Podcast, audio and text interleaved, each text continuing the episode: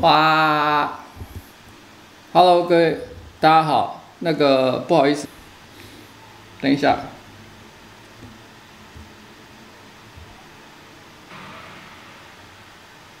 等一下，哦，现在现在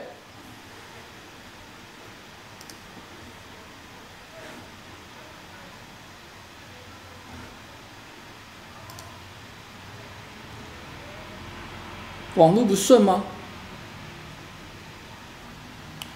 那个，唉，真要命。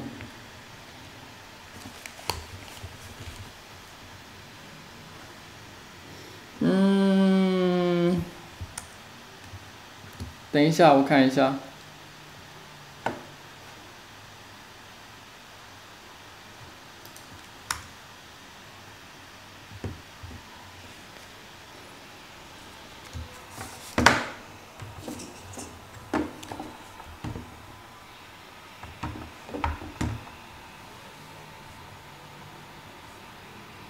我现在试着调整一下，看有没有办法把这个问题做好一点。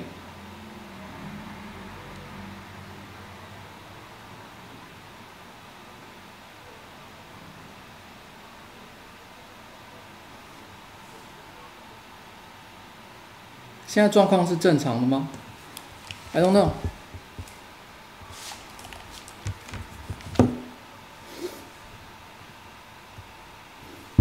整个很不顺哎，怎么会这样？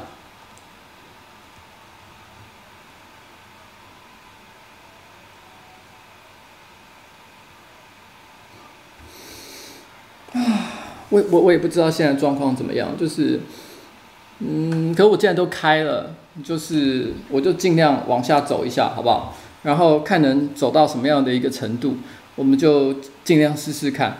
那今天我其实是人在葡萄牙，现在是在我住在里斯本，呃的一个饭店内。其实严格讲起来不是饭店，这是我们租的一间公寓，所以它后面可以看得到，其实还有厨房，然后是一个蛮小巧、蛮可爱的一个环境。那我老婆刚刚离开了，现在是里斯本的下午。现在里斯本，影音不同步吗？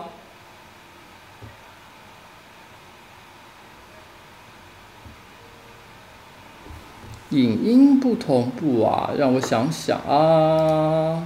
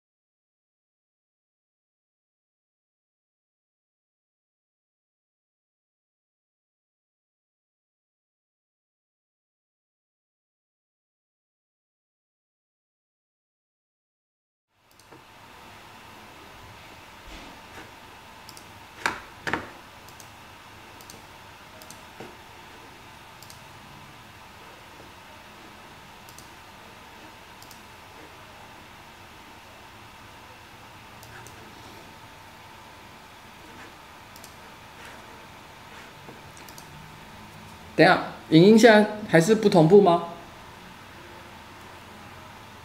影音现在还是不同步吗？好了，算了，我我无法解决所有的系统问题，因为我现在就是在一个一个全然不同的一个场所，而且大家可能看不出来，但其实我非常非常的醉。其实现在是里斯本的下午五点钟，然后。然后为什么我现在才开？里斯本的下午五点，然后是因为我今天中午跟我老婆去了一间米其林二星的餐厅，叫 Belcanto，Belcanto 哦，这家餐厅 B L C A N T O 去吃饭。然后呢，按照惯例，其实我们都有做 wine pairing。所谓的 wine pairing 就是说，他帮你配酒，那每一道菜哦都记都帮你配一杯酒，然后一起喝。那呃，这是一个八道菜的。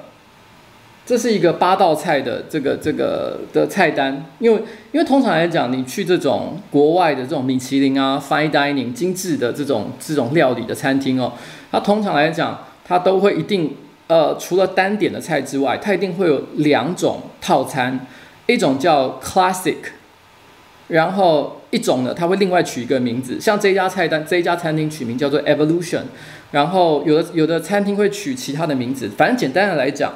有一边的菜单呢，就是这个厨师哦，他曾经过去做过所有料理，然后呢都曾经受到好评，然后呢就是就是他已经建立起他个人口碑的一些传统的一些菜单，然后把它集合起来，叫做 Classic Menu。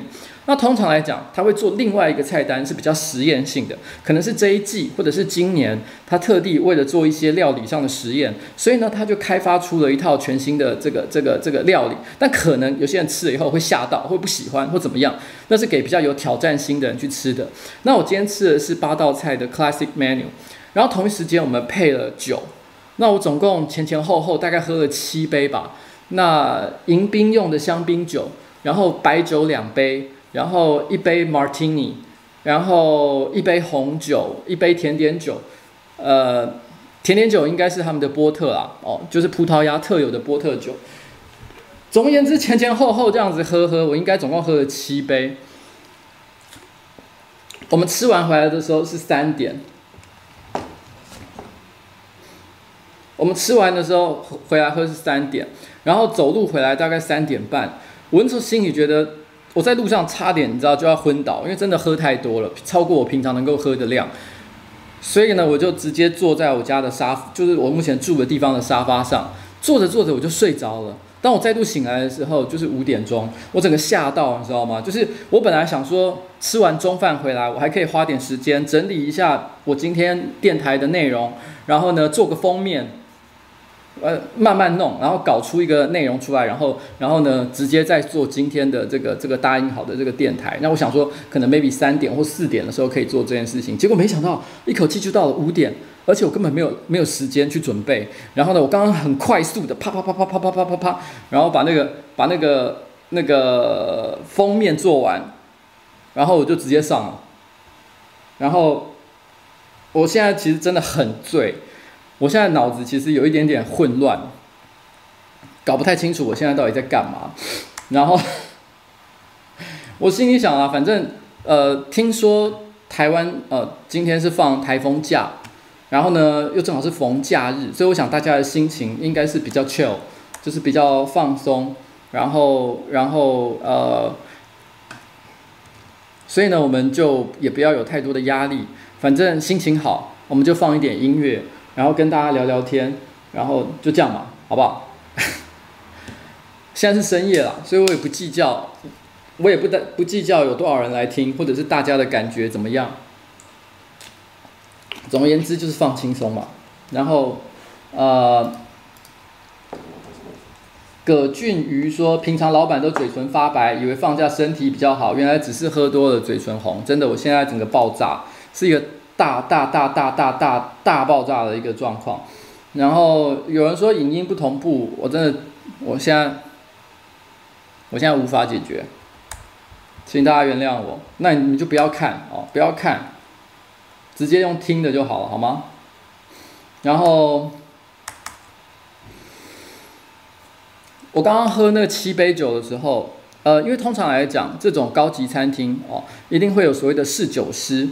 侍酒师是一个非常专门的职业，就是说，他并不是呃，店里面有什么酒，然后服务生就倒那个酒给你，其实是大厨，然后呢，做完他这就是他的菜单、他的料理的时候，侍酒师是一个一个专门的职业，他根据这个菜单上的料理，还有它的味道哦，各式各样的因素，他去决定去配哪些酒。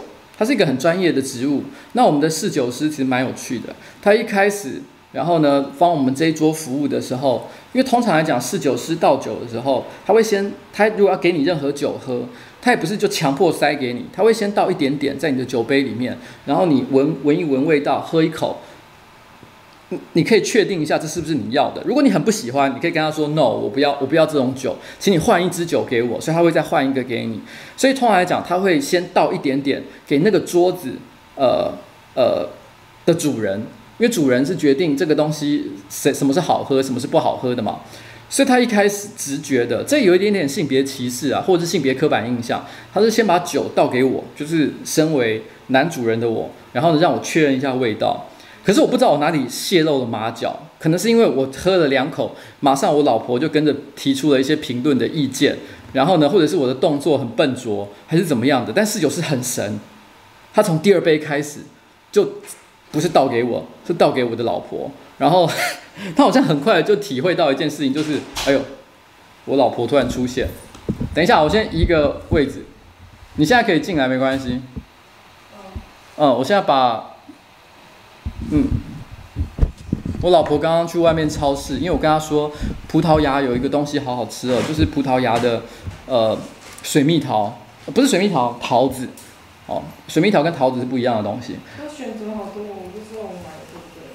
但反正它的桃子超级好吃的，我那我第一天就买了三颗，然后全部吃掉。所以我请，所以刚刚我老婆说她想出去逛一下，我说那你可以帮我买桃子吗？所以她刚刚是出去帮我买桃子，然后又买了好几颗回来，大概是这样吧。所以我要说的是，那个侍酒师很神奇，他居然很快的就辨识出，其实在这个餐桌上来讲，我不是，我不是老大，真正的老大是我老婆。然后哦哦，这是我老婆买的桃子，这个桃子跟我之前吃的有点不太一样。啊，它桃子超多的。对，它桃子的种类很多。哎哎，其实你还是跑出来了。大概这个位置就是会出来。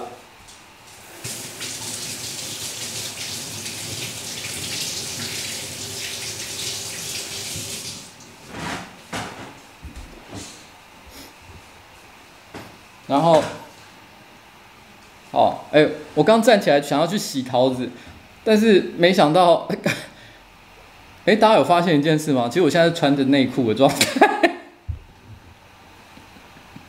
因为一一回到家其实很不舒服，我就想说先把裤子给脱了，结果，我现在是，我，我这。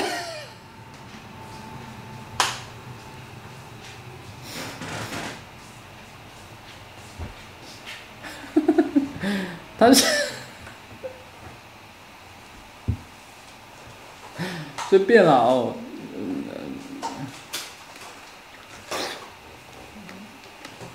嗯，哇，这个桃子的味道跟我上次买不太一样，香气比较没有那么重，那也没有那么甜，但是有一种清爽清淡的味道，还蛮可爱的，嗯。水分比较多，哇，好好吃哦！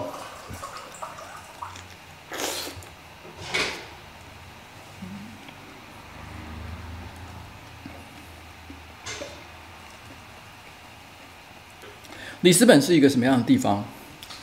里斯本是葡萄牙的首都，然后。它的地理位置其实跟台北市的淡水很像，它就建立在一个很大的河口的附近，然后你只要在这个河口的码头往外稍微航行一小段路，你就会直接到大海。但它还并不是靠海，它有一个很大的这个这个河口哦。那我住的地方离那个河口的位置大概只有呃六百到七百公尺吧。然后在河口的附近有一个叫商业广场的地方，可以看得到很漂亮的这个呃河的景色，就有点像淡水一样。然后然后嗯，里斯本其实还有另外一个名字，叫做七丘之城 （City of Seven Hills）。呃，七丘之城，并不是说它起丘了哦，不是说它起丘的意思，是说这座城是建立在七座山丘之上。然后这七座山丘呢，所以你也知，所以它的地形是非常高低起伏的，并不是一片平坦。那纯粹就人类的移动的情况来讲的话，你有时候往下坡要走，然后会觉得很想要滑倒；往上走的时候呢，又觉得非常的累。所以这个地方其实严格讲起来，它不像一般的大大都会，完全都是一片平坦的状况，是让人觉得。这么百分之一百让人适合人居的，然后，然后虽然它的气候或者是地理位置其实很好，但是它并不是那么的平坦。但也这也因此产生了一个很有趣的现象，里斯本我去过了很多不同的欧美城市，那在这些欧美城市里面，里斯本是第一个我去过，就是在城市里面建立了好几座巨大电梯的地方。也就是说，其实在它这个城市的发展过程当中，它他他他知道，就是说这个市民要走来走去，其实很麻烦。然后，然后呢，常常他你从一个区跨越到另外一个区的时候，其实要翻过一整座小山丘。所以呢，他建立了一个巨大的好几座巨大的电梯。然后你只要搭乘电梯，可以一瞬之间就从某一个比较低的区域，然后呢立刻往上，然后就到另外一个区块去。然后这是这，所以这部这座城市呢，其实也充满了很多，就是看起来很漂亮。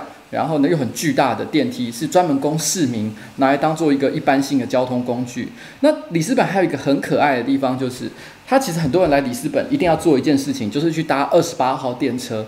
二十八号电车，诶，我想想看，我现在有办法给大家看吗？大家去 Google 一下里斯本二十八号电车好了，就是一个黄色，然后看起来非常呃，有一点会让你想到像是呃神隐神隐少女的那种古老电车。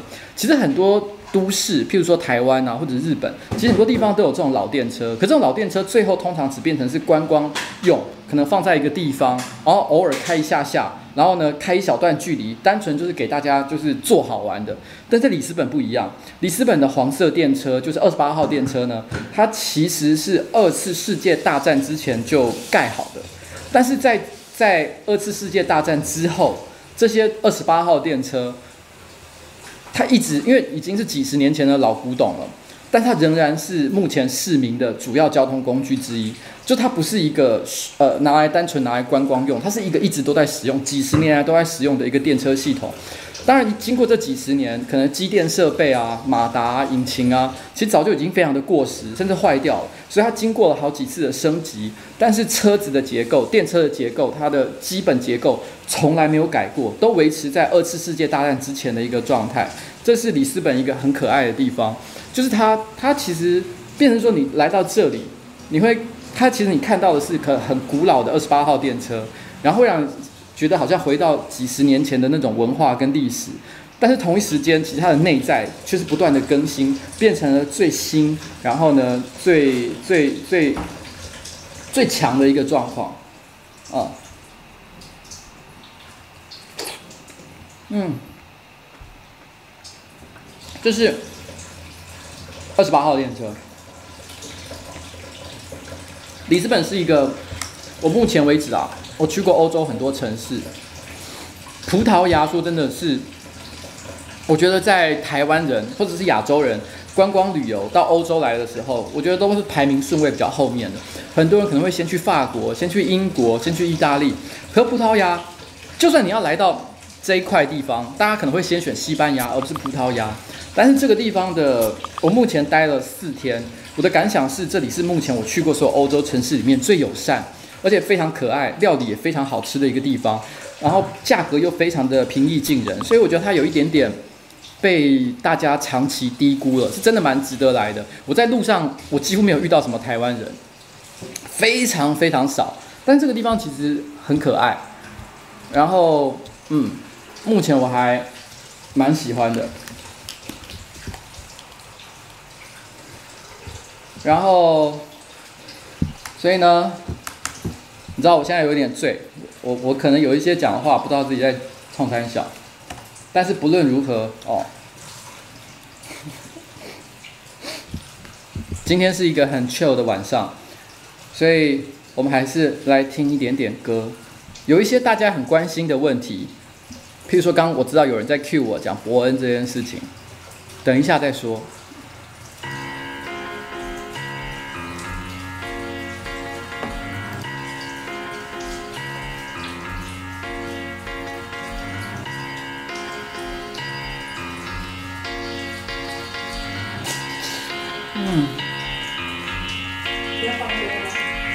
你说什么？别放歌。嗯，可是麦克风没有关。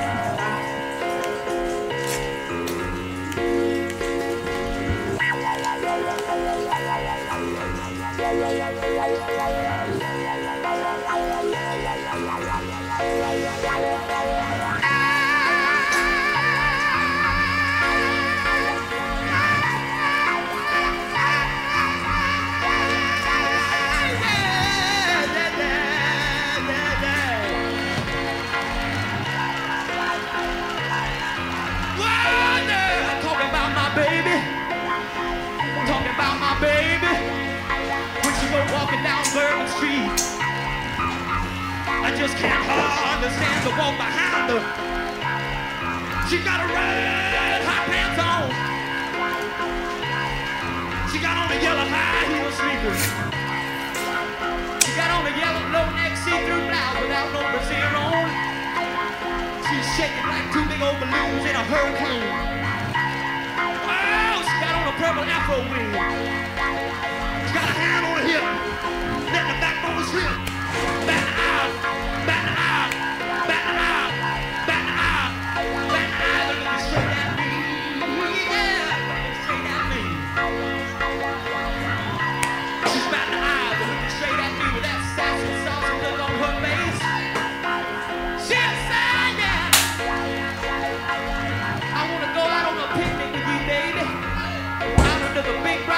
Sun.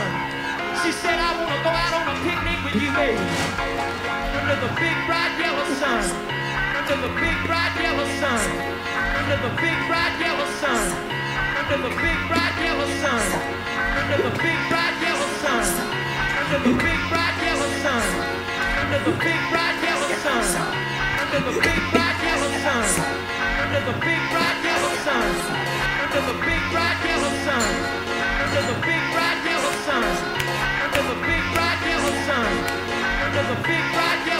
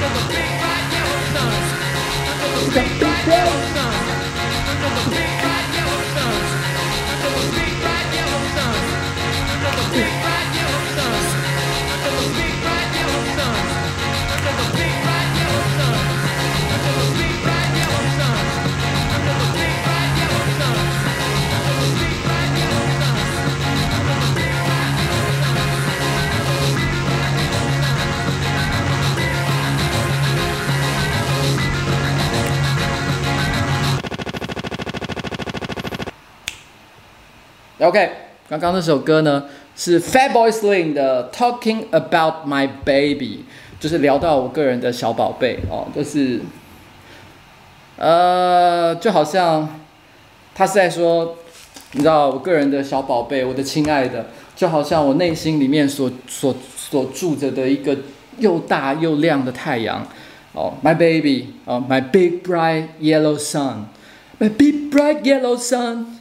My big bright yellow sun, my big bright yellow sun。哦，它就是像这样的一首歌。哇，这首歌我好喜欢哦。就是如果如果今天你是要开车出去旅行，事实上这几天我们就是开车，我跟我老婆开车，然后呢从里斯本出发，然后大概每天都开个、两个小时左右，就有点像从台北到台中一样。然后呢，在里斯本附近的小城市里面去看一些世界遗迹。那像我其实里斯本附近有三个非常知名的世界遗迹，呃呃，基本上就是三个修道院了哦。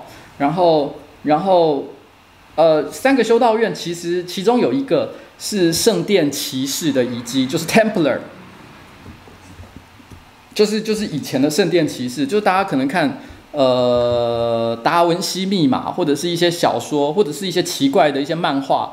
动画作品里面常常会出现的一个神秘组织，那这个这个圣殿骑士团呢，那早年哦，他其实就是负责护卫，然后呃呃去去去耶耶路撒冷朝圣的这个这个平民的一个骑士团。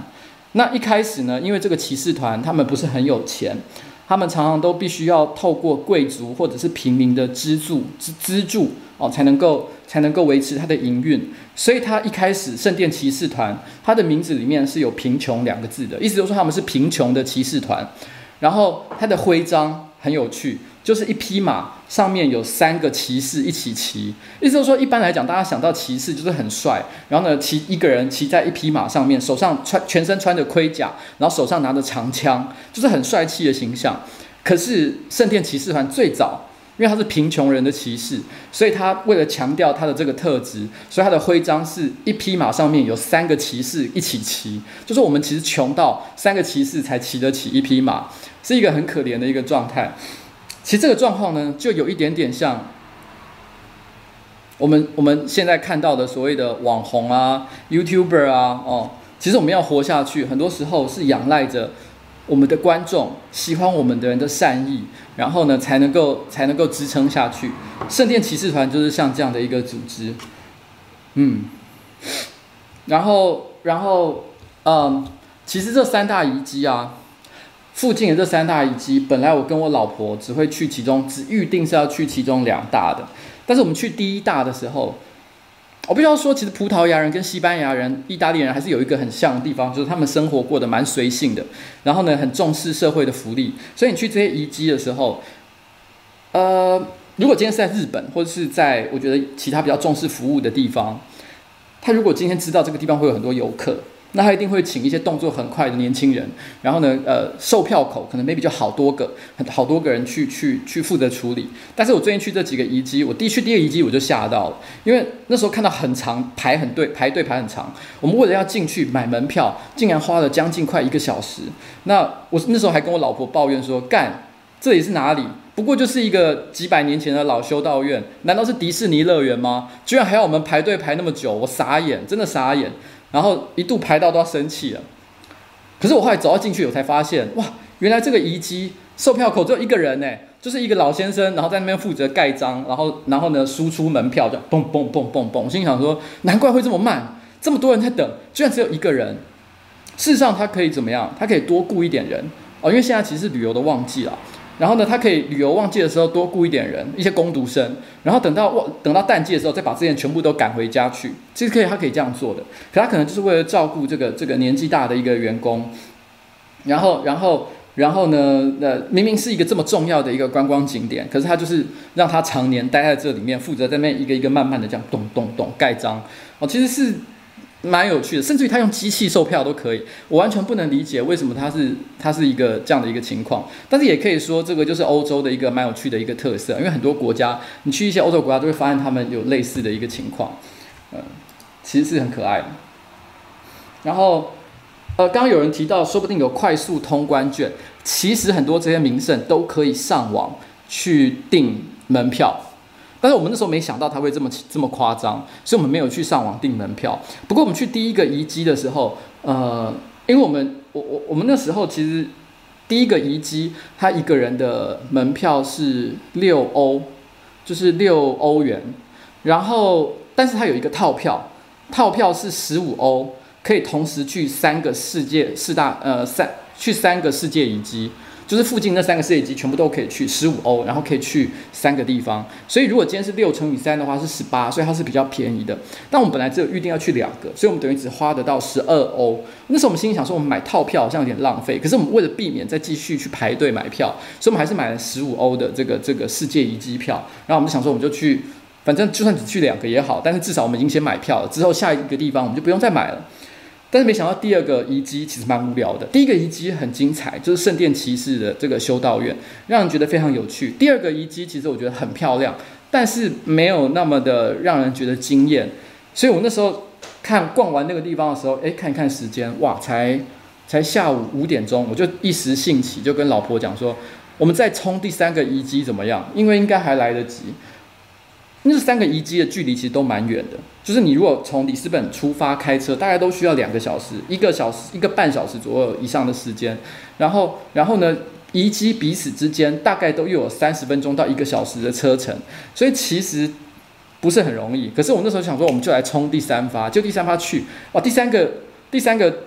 那个那个修道院就蛮好看的，因为这三个修道院其实气氛很不相同。第一个圣殿骑士的那一个修道院，它其实非常的看起来非常的破，然后然后很贫穷很朴素，但是可以感觉到很多人曾经在这边生活修道。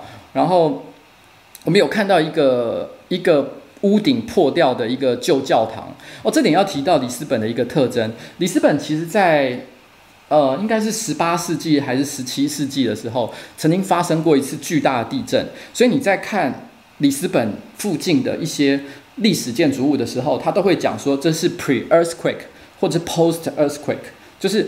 大地震之前的或大地震之后的，大地震之前的建筑物几乎全部都被震坏了，但是就是剩下断垣残壁或者是一些基本结构可能有重建，但是绝对不是原来的样貌。那我们之前去的那个修道院，其实它基本上很多地方就是破掉，比如屋顶不见了。我们就有看到一个地方，算是一个可能是做礼拜的地方吧，我不太确定修道的地方，然后上面整个圆顶全部都被掀开来不见。然后我跟我老婆就在那边开玩笑说，可能这里以前有养龙。然后呢，因为他太不乖了，生气。因为以前一直把它关在这里面，用锁链锁着，所以他就你知道吗？一头把那个圆顶给撞破，然后直接飞出去。呃，你知道，就是全部都在胡说八道。对，嗯，但是其实这个过程其实还蛮开心的啦。其实这中间啊，我必须要坦白讲，老婆跟我吵架好几次。发生了很多事情，因为我老婆就是一个很麻烦的人。不过，其实我我其实，在台湾，我已经很久没有跟我老婆一起开车上路，然后开很远的地方去旅行了。呃，那样的就是你知道，在欧洲乡间，然后其实也不是什么多特别的地方，附近就是一些小村庄，然后开着车，然后呢，开个一个两个小时，然后然后感受那样的气氛，其实我觉得蛮好的，嗯。只是必须要说啦，欧洲如果你以后要来玩，然后你以后也想租车的话，请提醒你们一定要事先提早预定一点。然后，然后因为欧洲人莫名其妙的很喜欢开手排车，手排车要预定很容易，但自排车很难。然后，如果你不会开手排车，其实我会开手排车啦，但是我说真的，我在欧洲开手排车我会害怕，因为欧洲地形像这边是七丘之城嘛，所以地形起起伏伏的。然后你知道。你如果有考过手牌驾照，就知道上坡起步通常都是最难的一关。然后，所以，所以其实等于我们在欧洲，因为这种起起伏伏的地形里面，我们不停的要进行上坡起步。而且呢，这边的行人是最大的，这边的路不管是本地人还是观光客哦，因为欧洲人非常重视就是礼让行人这件事情，他们常常突然之间就穿越马路，根本没在管你，然后没在管什么号志。然后就是他们，反正你看到那些行人，你就一定要赶快停下来，这是一个礼貌，也是一个当地的文化。然后，然后如果在这种起起伏伏的地形里面，然后不停就会行人冲出来，你要停下来，然后再上坡起步，干真的是很可怕，你知道吗？所以，所以我们还是选择比较孬一点点，开自排车啦，好不好？开自排车，这是我们这段时间呢，哦，然后，然后在欧洲旅行，呃的一个感想。然后我们接下来放一首歌，叫做《Lazy Nina》，懒惰的妮娜。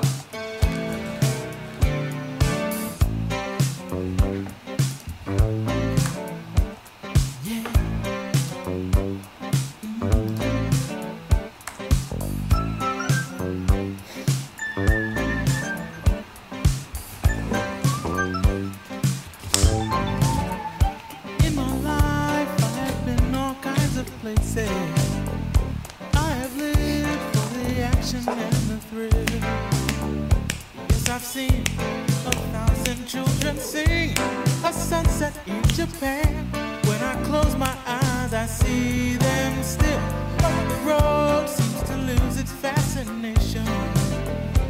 And I find there's a picture in my mind of a room with windows on the sea. And she's waiting there for me. I drop out of space and time. Back in the maze with lazy Nina, walking the dog picture, reading the paper, going to movies, and at night.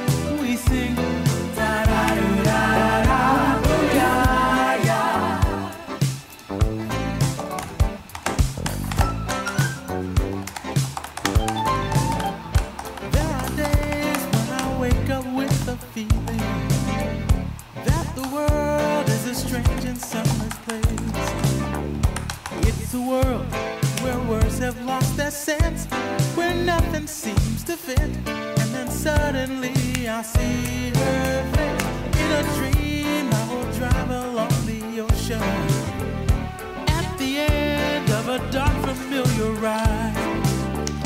And I know the house I'm searching for. Yeah, she's standing at the door, and I'm right there by her side. Back in the maze, in the maze with lazy Nina, walking the dog and watching Soul Train, reading the paper, going to movies,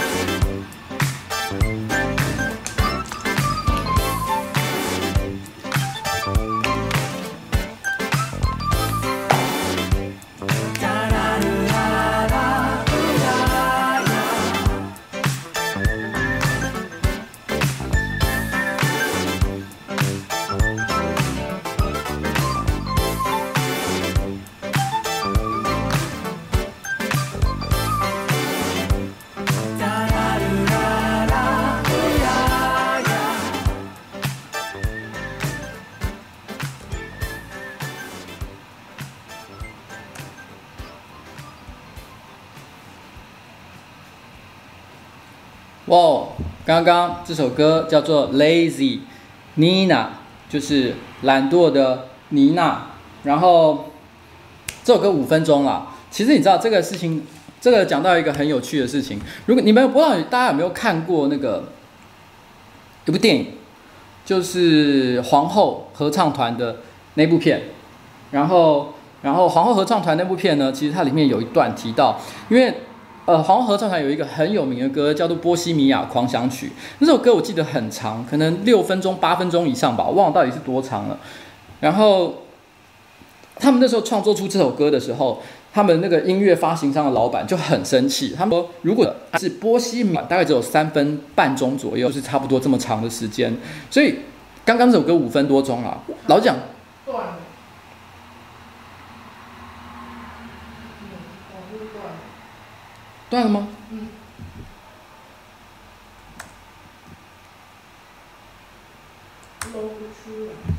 怎么会这样？是电脑跑不动，不知道为什么。解析度调低了。可是我不能中途调哎。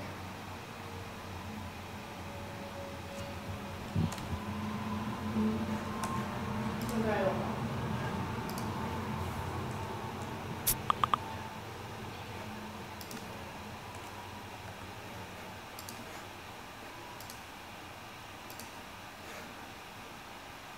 这样好。是好的吗？我现在正在尝试关掉一些不必要的东西。唉，好烦哦。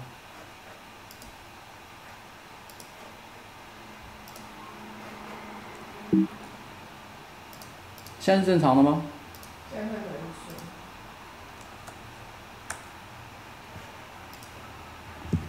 那样呢？我只不过想直播，大家都要这样搞我吗？我有错吗？我犯了什么错？大家要这样惩罚我？好了，OK，我刚讲到哪里？但也不重要。反正我只是要讲，其实五分钟的歌本来大家就是听不太下去了，这点我是知道的。但是你知道吗？我最近偶尔听到一些歌，七分钟、八分钟以上，我觉得好好听，我都好想放给大家听。但我都每次都觉得很犹豫，就是哇，这七分钟、八分钟的歌 OK 吗？大家一定会剉赛。然后，然后，但是好了，我要讲，嗯，前阵子啊，有一个观众，大概一年前吧，我记得，然后有一个朋友啊，观呃也是观众了哦，他。他曾经问我一个问题，就是他被指控，他被可能他的朋友或者是女性的同女同学指控说，诶，他他性骚扰，然后他觉得很愤恨不平，他觉得说，我明明明没有那个那么那么恶劣的意思，可是为什么你可以说我是就是性骚扰？他觉得这个指控对他来讲，对他的人生造成很巨大的一个污点跟影响。老实讲，这个事情，因为我不是当事人，我没办法判断，我没办法告诉他说啊，你好可怜哦，你一定是被冤枉冤枉，我没办法讲这样的话，因为我我不知道那个是事实嘛，也可能他真的有做了一些其实不太好的事情，但是我那时候是有跟他这么说的。其实你知道，在国际上，目前针对性骚扰这件事情，有一个共通的判断标准，这个不是我自己随便讲的，就是你基本上去遇到遇到呃处理性骚扰这种案件的这种专家，他大概都会跟你讲类似的话。性骚扰现在基本的这个这个世界上，对于性是不是有存在性骚扰这件事情的判断，叫做主观认定，就是你觉得有就是有，也就是被性骚扰者，不管是男生还是女生，只要他觉得他被性骚扰，那就算是有。为什么？因为其实性骚扰其实常常会牵涉到权势上的不对等，就是有些人可能是可能是比较有权力的，然后有些人是比较没有权力的。然后呢，去有权利的人对没权利的人去做出了一些骚扰，或者是让他不舒服的一些行为。所以在这种情况之下，为了保护被骚扰者，所以我们都是尊重被骚扰者他内心的主观感受。这是性骚扰的一个现况。然后，所以这就好像我们跟同学相处，班上可能有四十几个女同学，呃，你想要对他们讲黄色笑话。有些人可能会觉得很好笑，但有些人可能会觉得天哪，这太恶了吧，真冒犯。老讲，每个人的标准对于什么叫做性骚扰的标准，其实有很巨大的差异。我们不知道什么叫做对，什么叫做叫做就一定什么叫做什么样的。说法一定是对的，什么样黄色笑话一定是安全的，其实没有任何标准的。所以当你要讲一些可能跨越界限的话的时候，其实取决于你你对认识的对象有多了解。如果你对对你认识你对于要讲这种呃黄色笑话的对象，其实不是那么认识的话，其实你就应该要稍微收敛一下，然后慢慢的一点一点试探。你可以先讲一点亏他的话，看他的反应。如果你发现哎你亏亏他，他就有点不太爽的话，那就表示其实他可能不太接受度很很小。那你就要礼貌一点点。那如果你发现，诶，他很 OK 嘛，你可以试着一点一点的把这个界限去扩张。这是性骚扰这件事情。其实政治正确也是一样。我之前发了一篇文章，我说政治正确跟性骚扰很像，意思就是在于说，其实这是主观认定的问题。如果今天这个社会半数以上的人，绝大多数的人都认为你讲的话不 OK，其实就是不 OK。这中间有没有什么标准？其实没有，所以如果你要主张说不行，我讲的话是一定对的，其实没有一定是对的，因为这件事情其实讲起来就是，如果大家都觉得不爽、不舒服，其实很可能就是不对的，哦，因为毕竟所有的喜剧演员、表演者，我就是所谓的伯恩，终极的目标其实是希望取悦他的观众，让观众获得娱乐的感受。如果可以的话，顺便给他一些启发，譬如说对于政治、对于一些社会议题的一些一些想法，我觉得那是很好。但是那是如果有的话，哦，我们附带这个价值，哦，但是最终极来讲，都是为了让大家开心。如果是目的是为了让大家开心的话，可是让大家听了以后又不开心，其实本来就有一点点可能是本末倒置的，是不对的。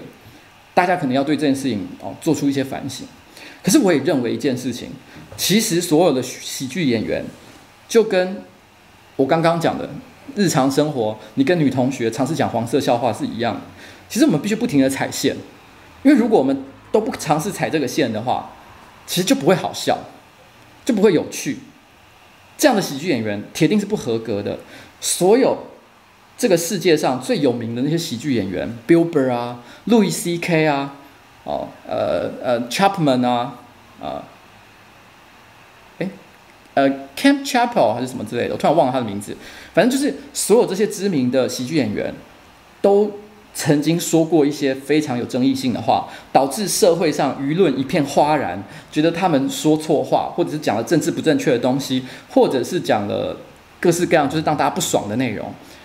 所有的喜剧演员，他如果他是个优秀的喜剧演员的话，他的一生迟早要遇到一次以上的这种被社会大众唾弃的情况，这是一定的，大家都会经过的。所以对我来说，我觉得伯恩就是正好经历了这个状况。可是我觉得很好的一件事情是他现在才二十出头，二十几岁，那人生崭露头角的过程当中，他突然之间遭遇了像这样的挑战，我觉得其实蛮好的。这件事情对于社会大众。或者是对于他都是一个很好的冲撞机会，大家可以再重新想想哦，什么样的表演是最好的？但是我们也希望伯恩不要因此放弃创作的念头，或者是挑战界限的勇气，因为只要你一失去这个东西，你就不是一个好的演员，或者是好的喜剧演员。这是我对博恩的一个想法啦。那，嗯、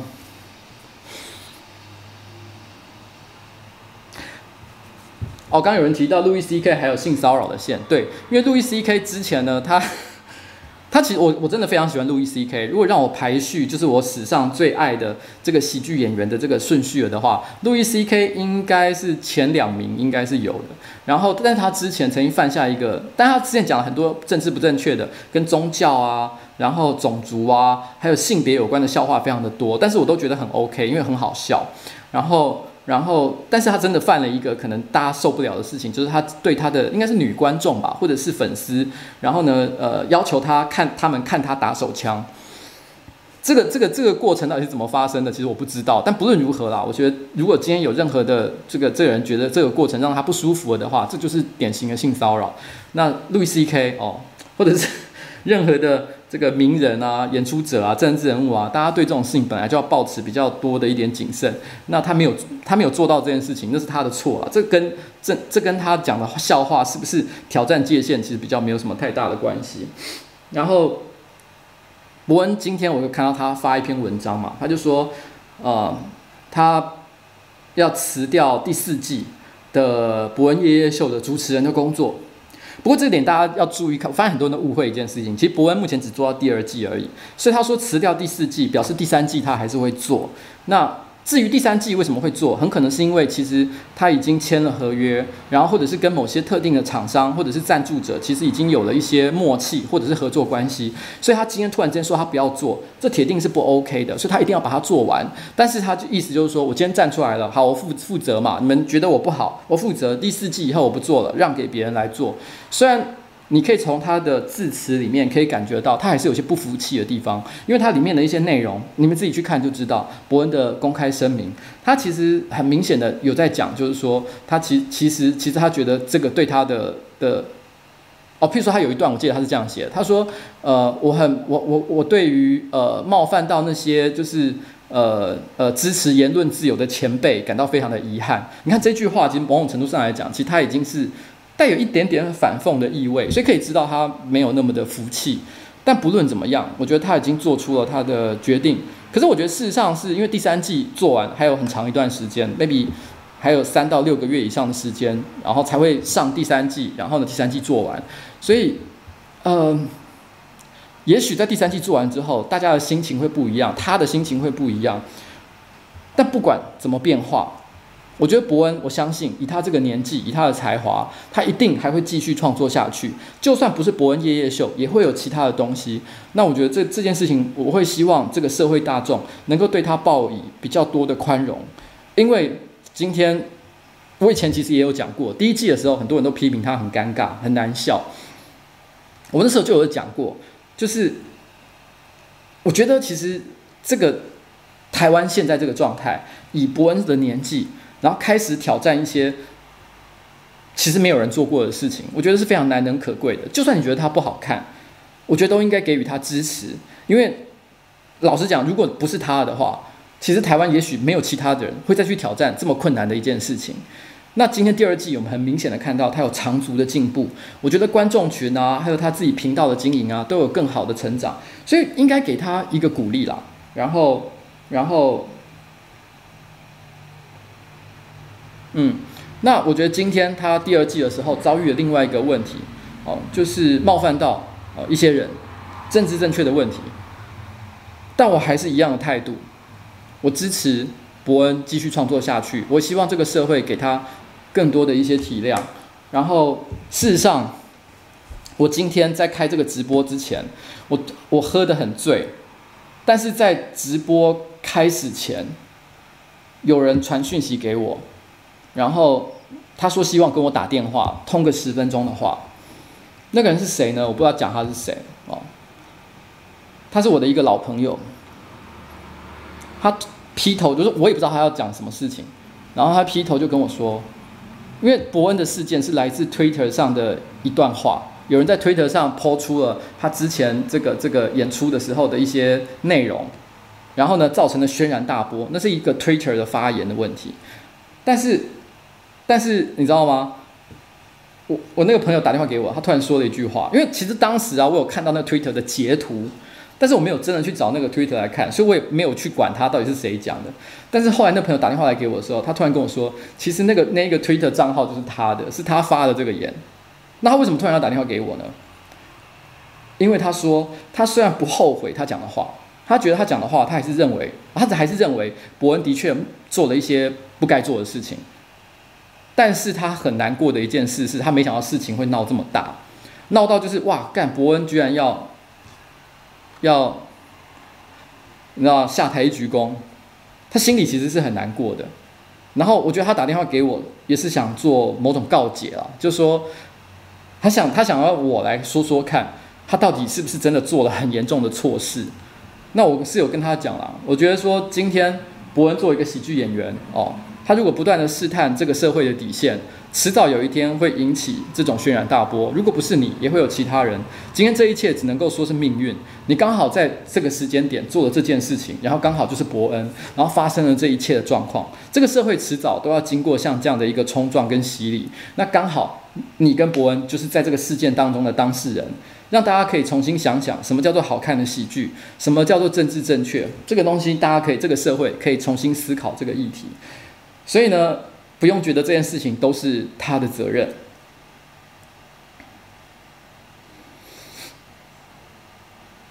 而且我相信啊，伯恩不会因为这件事情就被击倒，因为他真的是非常聪明、非常有才华的年轻人。OK，所以呢，在这里我点一首歌给这个事件。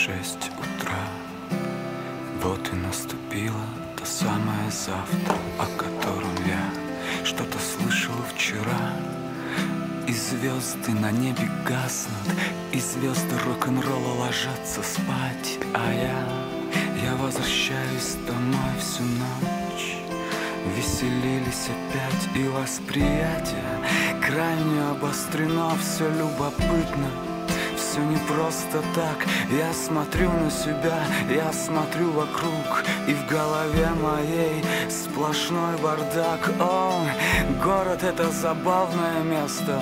Он похож на цирк, он похож на зоопарк. Здесь свои шуты и свои герои Свои Оскары Уальды, свои Жанны Дарк. Здесь свои негодяи и свои герои.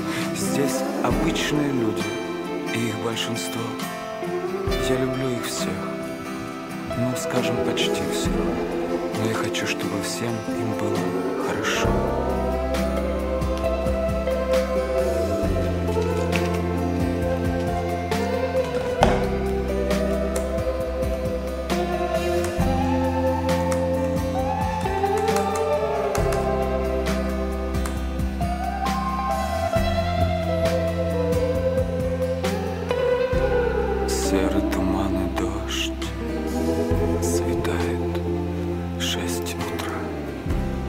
Вот и наступило то самое завтра О котором я что-то слышал вчера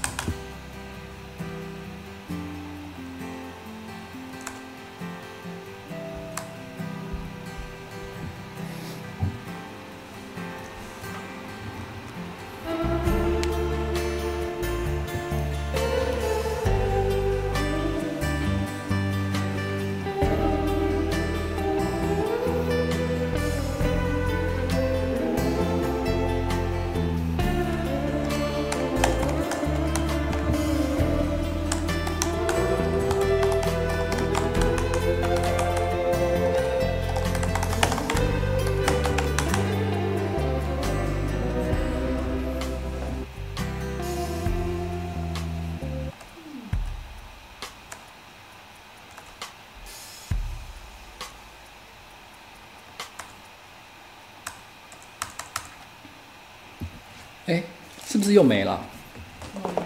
讯号怎么好像又断掉？有吗？还有，对不对？好，刚刚这首歌呢是俄文的歌，它的名字呢，我刚好贴在那个留言区了。反正它的名字大概翻译过来就是早上六点，six a.m. 然后它其实是一个俄国，大概几十年前，二三十年前。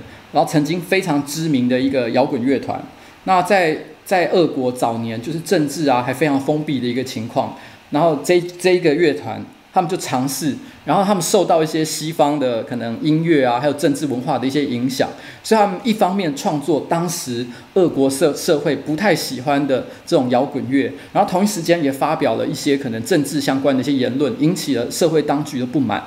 然后，但是不管怎么样，在当时的俄国年轻人当中获得非常高的一个知名度，大家都大家都非常的喜欢这个乐团。你可以把它想成就是 maybe 是早年的这个这个俄国的五百、五月天之类的东西，几十年前的。然后，但是他们很早这个乐团就解散了。然后他的主唱我记得可能三四十岁，四十岁左右就就就过世了。然后他后来还有一部电影，那部电影其实在以前的某一次直播我有提到，叫做 Leto L E T O。如果大家喜欢摇滚乐的话，可以去看看，看看俄国人的摇滚乐。他的歌词其实是这样说的哦，我大概很用很不好的、很很不顺通顺的方式，把他的俄文稍微翻译一下。他的意思是说，灰雾和雨在早上六点变得越来越轻，所以明天来了。我昨天听到什么？天空中的星星熄灭了，摇滚明星上床睡觉。而我，我要回家了。这个是一个当时那部电影其实还蛮重要的一个意象，其实就是在一夜的狂欢之后，就是那个摇滚明星在台上做出了非常精彩的表演，然后呢，台下的观众年轻人为之疯狂，然后呢，本来。在当时的俄国的社会里面，如果你要演奏像这样音乐的时候，都会有特务、警察在旁边观看。如果秩序太过混乱的话，还会出来维持秩序，不准他们就是太过大声的叫嚣啊、摇头晃脑啊，其实都会有人出来管管制。但在那个气氛之下，他们做了一场非常精彩，所有年轻人都暴动起来的一个演出。但是在演出完了之后，一切归于平静，大家开了一个 party，喝了很多酒，大家喝得醉醺醺的。早上六点钟，主唱回到家里面，那个时候他的老婆抱着他的小孩在睡觉，一切疯狂归于平淡。然后呢，他说摇滚明星上床睡觉，而我我要回家了，整晚都在嬉闹，感官变得敏锐，对一切都觉得好奇，什么都不是原来的样子。我看着自己，环顾四四周，脑海非常的混乱。这个时候，凌晨早上六点，人们赶着去地铁站，为某个人工作，为某个人服务，在路上哦，然后呢，向某个人学习。而我，我无处可去。城市是一个有趣的地方，它看起来像一个马戏团，像是一个动物园。有你，这是你的小丑和你的圣徒。然后呢，他们的奥斯卡·王尔德，他是个很有名的诗人，然后写过很多，就是以当个当时他存在的时间点来讲，非常的伤风败俗，然后呢，让大家不悦的一些内容。王尔德，他们的圣女贞德，这是你的恶棍和你的英雄，在这里，普通人和他们的大多数人，哦，我爱他们所有人，哦不，好吧，几乎是所有人了，哦，几乎每个人，但我希望每个人都感觉良好。灰雾和雨，它变得越来越轻。现在是早上六点，所以明天来了。我昨天听到了一些什么？哦，这是这首歌的歌词。然后，嗯，它的意思其实想要表达的就是说，其实，在一切的这个令人觉得非常疯狂的，然后觉得非常满意的一个演出之后，其实你知道，下了舞台，就算你是个摇滚明星，但是你突然之间也会有一种何去何从的感觉。有很多人都疯狂的支持你，觉得你是世界上最棒的人，但是那又怎么样？然后，然后，然后，但不论怎么样了哦，很多人还是过着他们的生活，去上班、上课。我希望所有的人都感觉是好的，不管我喜不喜欢他们，能不能跟他成为朋友，我希望每个人都快乐。这是这一个主唱他的心情，也是我觉得。所有的演出者，包含我，包含伯恩在内，其实当我们在一场非常精彩的演出之后，我们都会有的感受。去年忠孝东路走九遍之后，可某种程度上来讲，可以算是上班不要看的某一次的高峰。在那一场演出结束之后，这个活动结束之后，你知道，我记得我有看到一个观众，他留言说：“我这辈子都会支持上班不要看，上班不要看太屌了，我好爱上班不要看。”我看到了当下，我的反应并不是快乐，而是伤心，有一种很悲伤的感觉，因为我知道这种我永远会支持你们的感觉是会消失的。你现在觉得有，它不会一辈子都有。前一阵子在 PTT 上面，有人发表了一篇文章，说上班上班不要看不红了，哦，还蛮多人在留言的，还甚至有媒体居然转载哦，我不知道宋贪小，那。嗯，上班不要看，如果不红了，会怎样？哦，呃，我觉得可以反过来问一个问题，就是人如果停止呼吸了，会怎样？哦，就会死啊，这么简单。上班不要看也是一样的。如果有一天上班不要看，真的不红了，我们会发生什么事情？那就解散啊，就是这么简单。但是，就算我们解散，就算我们不红，或者是或者是所有的人都不知道到哪里去了，我们曾经做过的事情是不会消失的。它如果会消失的话，是因为有一天它对大家失去了意义，大家再也没有人记得它。就好像这一次上班不要看，我们在父亲节做的这个关洛英影片一样。上班不要看的死亡，不是因为不红，而是因为大家都遗忘了它曾经存在的一个价值。就这么简单而已，然后，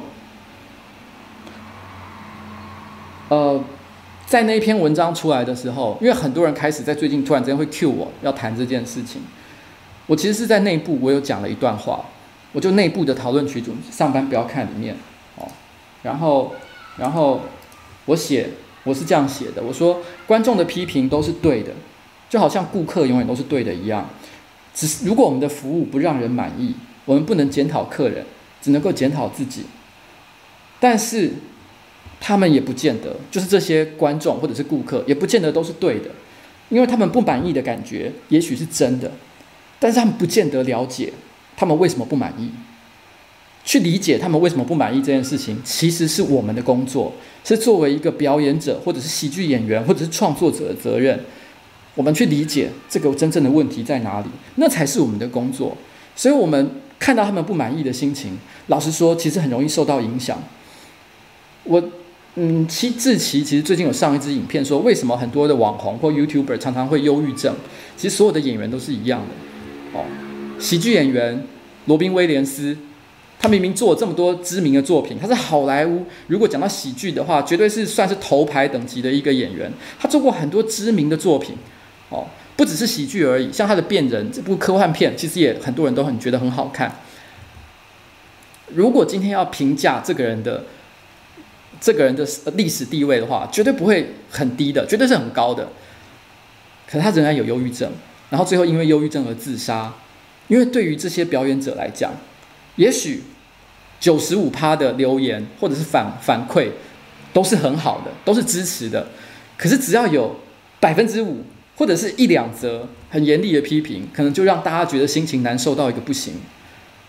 我的我其实很玻璃心的。我常常说蔡哥跟我蛮像，在很多的想法上，虽然在台前的演出看不出来，但他也很玻璃心。他常常看到一些留言，他内心就很受伤。虽然台面上都看起来他就是那个样子，但他其实非常的纤细。你知道这就是，这就是演出者，你知道吗？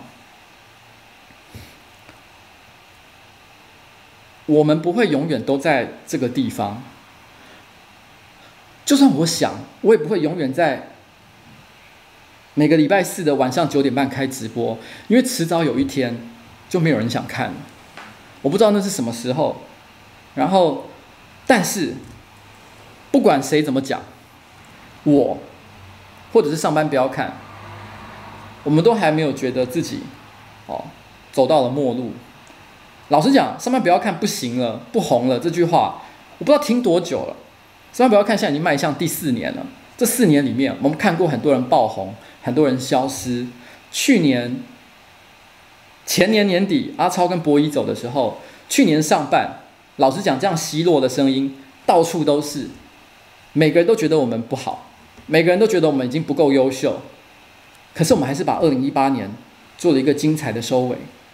在二零一九年的今天，我觉得这个质疑又再度出现了，我觉得无所谓，因为这是所有的创作者一直都要遇到的挑战，至少在现在这个时间点。在里斯本，我跟我老婆出来旅行的时候，老实讲，我看到一些负面的言论，我内心还是会难过。但是我们没有放弃，而且我们也不觉得还已经到了那个时间点。接下来我们还是会有很多我觉得有趣的事情会发生，所以呢，你们不用特别的担心这个问题。然后我的酒慢慢的好像快要醒了。今天节目的最后，然后。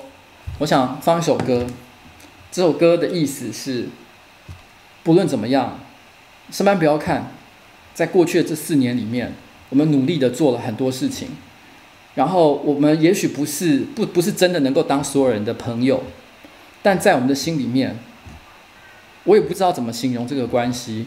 我希望我们永远，哦，都在大家的心里面占有一个回忆的位置。然后是大家心里面遇到困难，然后沮丧或者是悲伤的时候，一个很重要的支持的力量或者是伙伴。这件事情我会做到不能再做为止。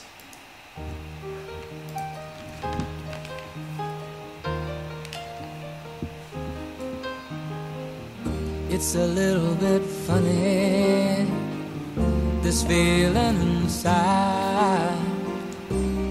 not one of those who can easily hide. I don't have much money, but boy, if I did, I'd buy a big house where we both could live. if I was a sculptor. but then again, no, or a man who makes potions in a traveling show. I know it's not much, but it's the best I can do. My gift is my song, and this one's for you. And you can tell everybody this is your song. It may be quite simple, but now that it's done, I hope you don't mind. I hope you don't mind that I put down the words how wonderful life is while you're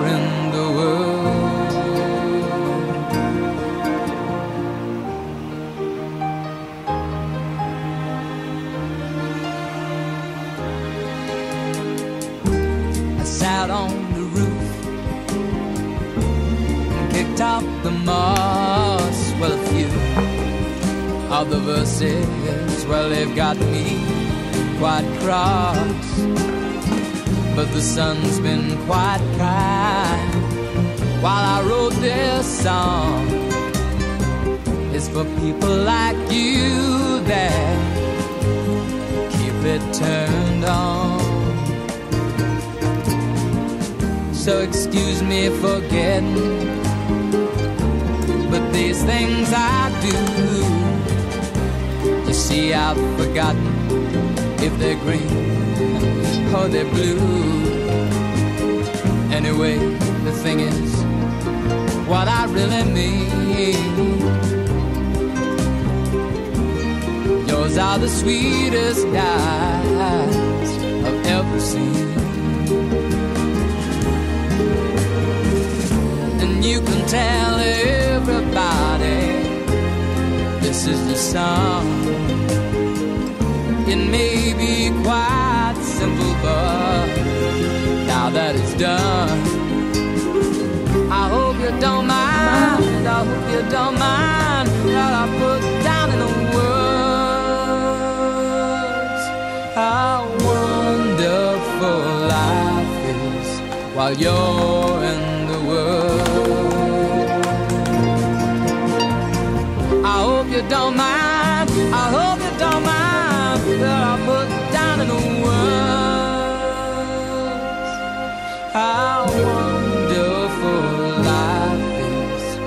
you in the world.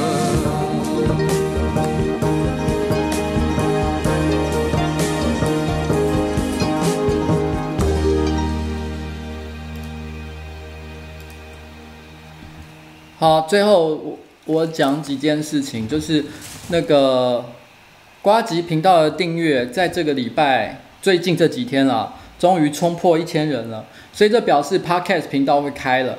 那等我回去吧，我就处理这件事情，我们就会去做这个新的 Podcast 频道。然后，唉，然后同一时间，呃，那个。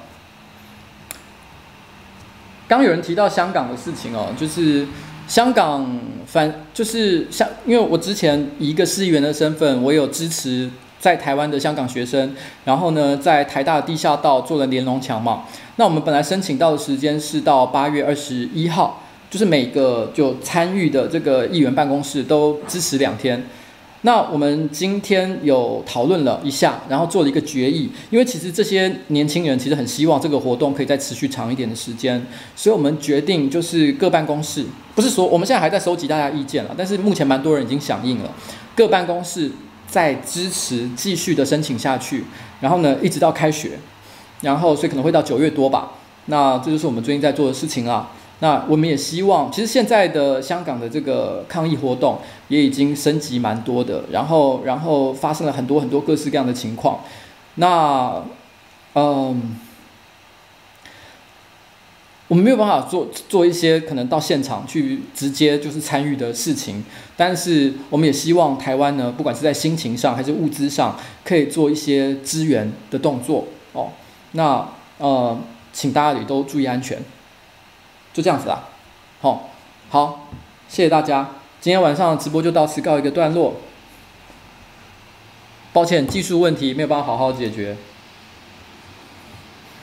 就这样啦，拜拜，拜拜，拜拜，拜拜，拜拜，拜，也谢谢大家今天晚上的参与。然后，呃，Left Laugh It 张说，我黑眼圈很重，好了，我会保重。然后葛俊瑜同学说，祝福我回国的时候还是少年哦，会啦，归来的时候还是少年。